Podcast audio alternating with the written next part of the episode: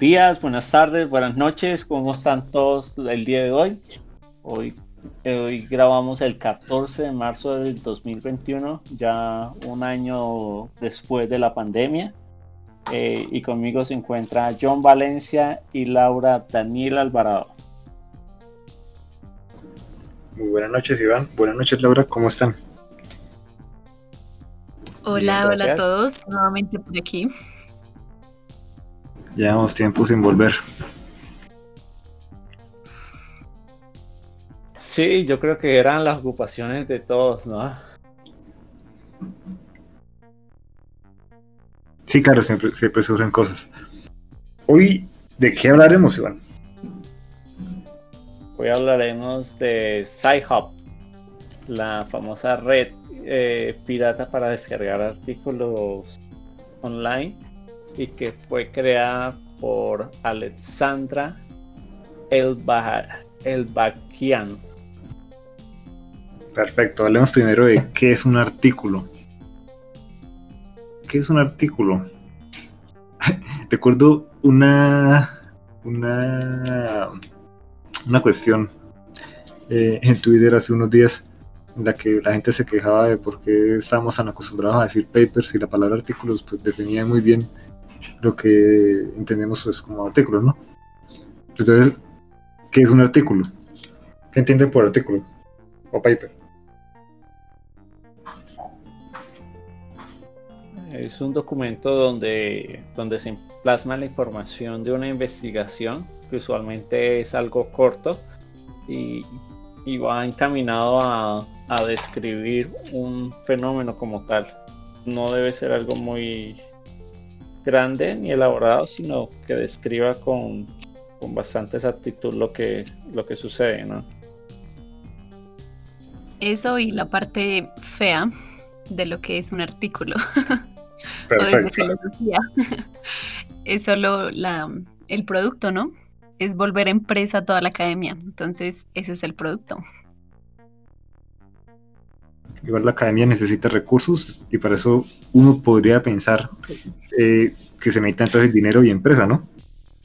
No, sí, igual, pues por eso digo, es el producto y es el producto más necesario. Mm, en algún momento nosotros, bueno, nosotros no, en general creo que toda la comunidad de la de academia y de mm, pues de todo lo que concierne a, a los defensores así epistemológicos y de teoría del conocimiento, pues se van en contra de, eso, de lo que está ocurriendo con esa, con esa fiebre del artículo, ¿no? De, por, sea por salario, sea por reconocimiento, por lo que sea. Pero pues inevitablemente es súper necesario porque pues es, bueno, de pronto se pueda tocar más adelante o en otro podcast, es a lo que corresponde o bueno, son los intereses de empresa que ahorita requiere la ciencia y todo el conocimiento en general. Entonces, es necesario. Claro, y como mencionas ahorita, eh, es el hecho también muchas veces en que se presentan las carreras de publicar por publicar. Yo recuerdo casos eh, que escuchaba a compañeros diciendo no, que buscaban cualquier tema y querían pues publicar sobre eso simplemente por el hecho de tener cualquier cosa en una revista. Entonces también hay un tema interesante, pues no sé hasta qué punto la gente se interesada en llenar las revistas de, voy a decirlo casi sin filtro de basura, solamente por publicar, publicar y tener citas y, artículos más pues en, su hoja de vida. Totalmente, sí, porque mm, era uno, bueno, es uno de los problemas que ahorita estamos viviendo en la universidad, que hasta ahora está saliendo a flote porque aquí los profesores muy pilos y muy avispados ellos, estaban publicando por publicar en miles de revistas y como no solo basta el publicar, sino la citación, entonces nos citamos por citarnos dentro de la misma universidad y hasta ahora, al menos en Colombia, eh, el ministerio y la universidad se está dando cuenta de eso, de esas publicaciones por publicar, del solo hacer por hacer. ¿Para qué? Para que, bueno, puedan tener mejor puntaje, para que puedan subir rankings, pero nada, todos simplemente se replican unos a otros, sea que digan algo, sea que digan nada. Y hasta ahora, al menos en Colombia, estamos viendo esa etapa de el darse cuenta de, eso, ¿no? próximamente en las noticias carrusel de las citaciones. Eh, ya existe, no, ya existe, es, muy grande y creo que muchos, de hecho, ese es un problema grande en la investigación, ¿no? Pues yo que está, estoy ahí de cabeza adentro, mm, es, es, es, un problema grande porque se prometen entre ellos como, bueno, yo lo incluyo usted entre mi proyecto, pero usted me tiene que citar en tantos artículos para que mi artículo valga y lo que usted haga, como metiéndolo en el proyecto, también valga pero pues eso es lo que ya no se puede. Ahorita ya Colciencias y todos los que dirigen esa parte ya dijeron no, no las están haciendo y se les acabó. Pero bueno, es algo muy chiquito en comparación a lo que todavía debe haber detrás, ¿no? Sí, claro. Y pues el hecho de que exista un portal como SciHub en el que podríamos definirlo de algún modo como sitio para piratear artículos, deja pensar, bueno, ¿por qué existe esa necesidad de llegar a, a este punto, ¿no? Bueno, eh, hay muchas personas que han, cambiado el mundo y han dicho que la ciencia debe ser libre. Yo creo que muchas personas como Elena Pestashenko, que es la profesora de con más conmemoraciones en la WIS y la que tiene como el ojo puesto todo el mundo, Alexandra Bakian, que es la persona que creó eh, eh, es esta personaje que se suicidó por presiones del FBI, Schwartz. Sí. también han pensado que la ciencia debería ser libre y el conocimiento debería ser libre.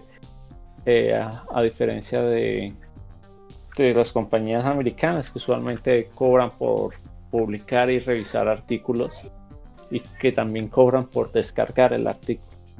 Entonces, el hecho de, de poder liberar estos artículos, de pilatearlos y enviarlos a la humanidad es un gesto bastante, bastante filantrópico, si lo queremos mirar desde ese punto de vista. Bueno, es que Ah, bueno, sigue John. Continúa, continúa. Ahí, tengo la idea, tranquila. Que, bueno, al menos eso, pues para mí, eso fue como el volver así de la Inquisición, ¿no? De, eh, ¿Quién va a prohibir? ¿Qué podemos leer? ¿Qué no? Porque, bueno, ahora se puede pagar, eh, sin duda, pero eh, al menos en lo que, digamos, debatíamos en algún momento nosotros dentro del grupo era esa parte o esas, esos intereses que son los de tanto editoriales o revistas, la mayoría anglosajonas, eso sí.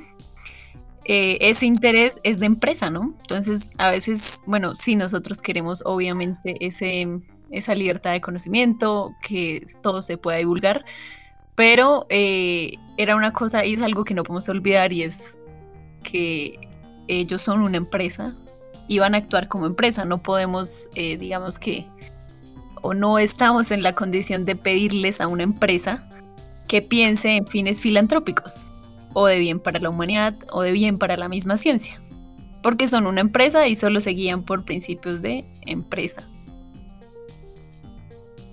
Eso es muy cierto. Es, es comprensible desde, desde cierto punto, ¿no? porque también uno podría decir, listo, si muchas de estas investigaciones son financiadas con dineros públicos, es natural que, uno espere que así como pues uno dio dinero, porque uno paga impuestos directamente o indirectamente, el, el, poder esto, tener estos resultados también de, vuelta para la gente que, que, estamos pagando e, ese tipo de investigaciones, ¿no? Entonces, no, no sé hasta qué cierto, hasta qué punto sea exclusiva la, el derecho de las revistas a presentar los resultados de esas investigaciones. No sé si existen iniciativas, bueno, hay iniciativas de los famosos preprints, que son los artículos antes de, de la revisión de las revistas que se pueden leer gratuitamente, como por ejemplo Archive. Pero entonces no sé si se pueda promover la, el publicar y consultar estos, eh, estos resultados de manera pues eh, oficial, por decirlo modo, y que ahí estén los resultados aparte de la revista. Pero creo que ellos tienen cierta exclusividad y ese es donde entra el problema, no estoy seguro. Y es, pues bueno, de, de hecho, eh, retomando un poco lo de Aaron Swartz que lo comentamos ahorita, eh, a él que fue el que, por lo que lo, lo atraparon y terminaron pues con tanta presión que eh, llegó a suicidarse, él, bueno, mini, mini tutorial de pirateo de artículos. él, tenía un, servidor proxy, que es como una especie de computador desde el cual las personas pueden conectarse a una red desde fuera. Entonces se conectaban a la red de la universidad, universidad que pagaba pues eh, el acceso a esas revistas y a partir de, ese proxy pues la gente podía descargar artículos, que es similar a lo que hace SciHub. Eh, ellos tienen accesos pues con distintas universidades, obviamente no de manera oficial, hay gente que les habilita ese acceso para poder esto, descargar los artículos y los va sumando al repositorio. ¿Sí? Entonces, bueno, es una manera de, esquivar este cuento de tener que hacer esto pago excesivo por pues, descargar e, e, estos, estos elementos de resultados pues, de investigación.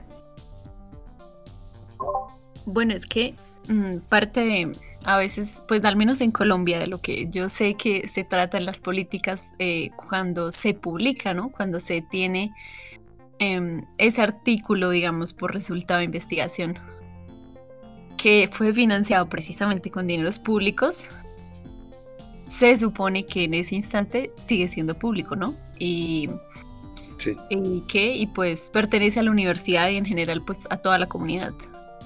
Pero pues claro, caemos en el, en el, en el, en el, no sé, es como el dilema o la paradoja de que igual la universidad exige que dicho resultado sea publicado en una revista de alto rango, que igualmente lo va a privar de que sea público. Es un problema interesante. Es un problema interesante porque sí, es prácticamente listo. Esto, entre comillas, es público, pero tiene que, público, tiene que subirse a un, un estándar que sigue, sigue estando ahí como normalizado de aceptación de resultados científicos, ¿no? O sea, el hecho de que, pues, para que algo sea válido tiene que ser esto revisado por unos entes privados. Exacto, eso. La, la revisión privada, pero digamos que legalmente uno podría acceder a todo eso solo pidiéndoselo a, a la empresa pública, o sea, a la universidad. Eso es, Sí, incluso los mismos autores, ¿no? O a los mismos autores, que es lo que muchas veces hacen, ¿no? Le escriben al autor, necesito su artículo, me lo podría enviar y ya. De hecho, creo, creo que por eso existe, existen sitios como researchgate.net. Eh, Exacto, eh, ahí los investigadores tienen sus perfiles y están esto, indexados sus artículos y uno pues les, les pregunta, hey, por favor, pasen esto. Entonces es, como así lo que funciona por si no han oído de la página. No, la verdad es bastante nueva. Bueno, para mí. Eh, pero sí, tienen razón. Si, si ha sido creado con dineros públicos, lo, lo mejor debería ser publicarlo eh, en, en una revista open source que pueda todo el mundo tener acceso a ello. Debería manejarse de esa forma. Algunos, algunos autores simplemente lo hacen como por, por, por publicar en una revista de prestigio y por eso pagan su dinero y exigen de que, de que se le cobre, pero que se cobre por acceso a ese artículo. Pero lo interesante del caso es que a pesar de que el autor hizo toda la investigación, eh, las ganancias derivadas por la compra del artículo no van al, al creador, sino que van a la, a la revista. Entonces, eh, ¿cuál es el principio capitalista de, de, de, poder hacer ciencia para cobrar si al final el autor no es el que está ganando el dinero, sino la revista? Bueno, ahí sí podemos entrar en materia. Perfecto. Sí, ahí sí entramos porque al menos es que ese es el lío de, que, digamos, las políticas públicas o legales o derecho de autor se hayan hecho mm, solo para unos países y hace tanto tiempo. que creo que fue en la, no sé en qué acuerdo, pero bueno, fue en uno de esos acuerdos así tipo el acuerdo de la Haya. Y cuando lo hicieron, ellos no pensaron en lo que derivaría así este mundo lleno de masas de artículos, sobre todo en eso, en, en pensar que de repente esto se iba a volver una empresa o que la citación, los rankings de investigadores se iba a volver eso. Entonces, eh, no midieron ni ese alcance y simplemente hicieron unos derechos de autor con base en las leyes y las políticas de propiedad que se tenía para esa época. Entonces, eh, actuaron con la propiedad que se tiene para un libro, tal cual y corriente, un libro físico. Y lo actuaron, y digamos que lo derivaron o lo, no sé, como que lo superpusieron en el en los artículos o libros digitales. ¿Qué creen que haga falta para que surja la necesidad de volver a reunirse y como restandarizar ese tipo de acuerdos? Porque pues en algún momento, no sé si llamarlo burbuja, en algún momento esto va a tener que explotar, ¿no? ¿No creen? Sí. Sí, totalmente en algún momento alguien va a decir, hey, eh, esto no, no debería ir por este camino, deberíamos compartir más la información.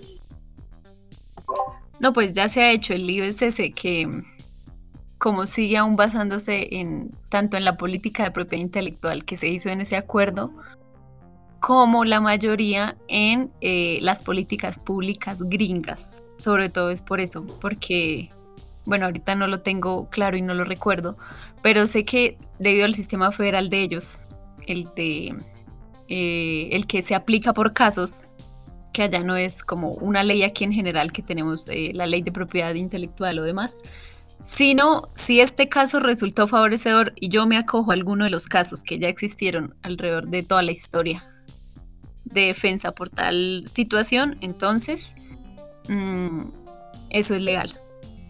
Entonces, como se sigue basando eso al caso por caso, no se ha podido avanzar en nada más porque los que, digamos, le han dado eh, tanto el avance como la investigación, desde políticas, eh, incluso desde el asunto filosófico, aunque no le han hecho mucho por esa parte, pero sí desde la parte del derecho, mm, lo que han conseguido es seguirlo tratando de por casos, porque, porque su política o su sistema de gobierno sigue siendo eso. Entonces, esos casos los terminan aplicando y replicando en los demás países que no tienen una política de propiedad intelectual fuerte o al menos con una base sólida, sino simplemente replica así como le replican todos los países chiquitos.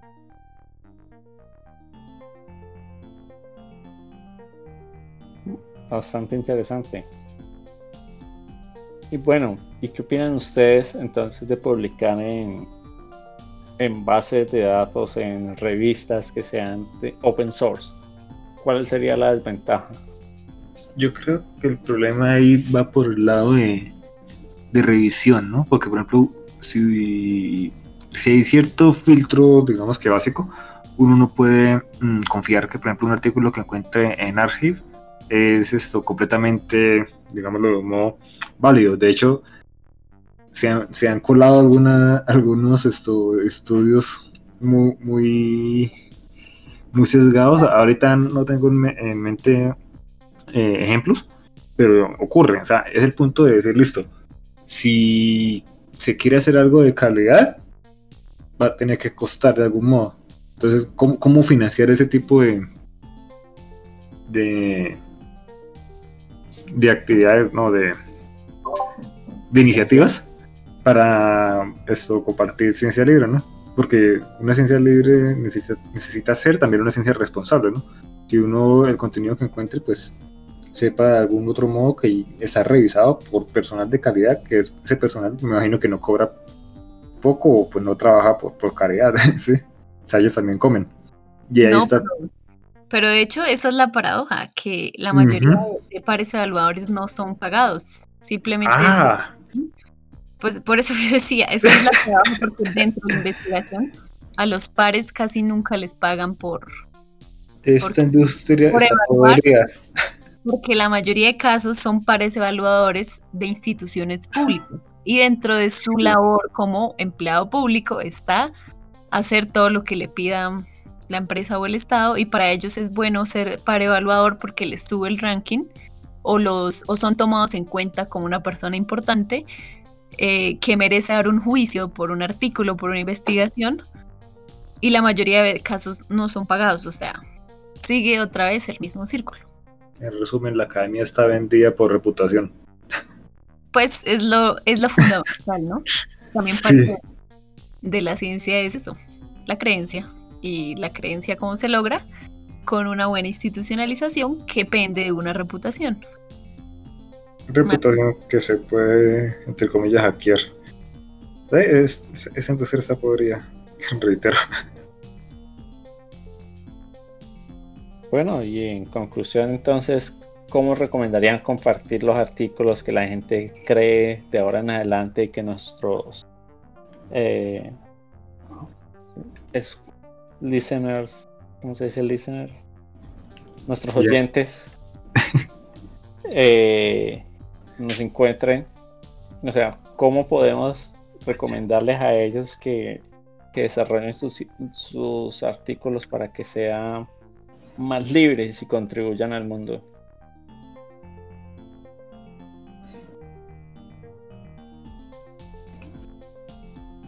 Pues, por lo menos para consumirlos, eh, como es ilegal, no recomendar SciHub, ni que busquen SciHub en Google, ni que busquen los bots de Telegram de SciHub que les descargan los artículos. No lo hagan, es ilegal. Háganlo si quieren. Pero para que publica, para que publica es una buena pregunta. Supongo que iniciativas como ResearchGate eh, son buenas, por, pues, por, por lo menos por, para la gente que les pregunta directamente, pero no todos quieren preguntar directamente al autor, muchos son tímidos. De hecho, hace, hace, un- hace poco un amigo me estaba preguntando por un artículo de alguien de la universidad. Yo dije, pues pregúntele a esa persona. Por timidez no, no quiso hacerlo. Entonces, como que bueno, ¿qué estamos haciendo ahí? Fue y lo descargó en Sci-Hub. No, no estaba ahí siquiera. estaba publicado en una revista por aquí nacional y pero no estaba como muy, muy presente en, en los índices de, de Sci-Hub. Oh, Hay una página también muy buena que es ilegal, no entren ahí. Se llama eh, Library Genesis. Uno encuentra ahí. LibGen. ah, esa, esa es una maravilla. ahí encuentran libros, papers y todo, pero no entren porque es ilegal. Por eso que no, nunca recomendaríamos tales cosas como LibGenesis, Sci-Hub y, y Y muchas otras páginas. Sí, más bots que uno encuentra por ahí por Telegram. Sí, no, ni los bots de Telegram. Hay uno que se llama Biblioteca Libre, o en inglés también está el Free Library. No entren porque Ok. de- pueden enviarles esto, libro gratis, y eso es, y eso es mal visto.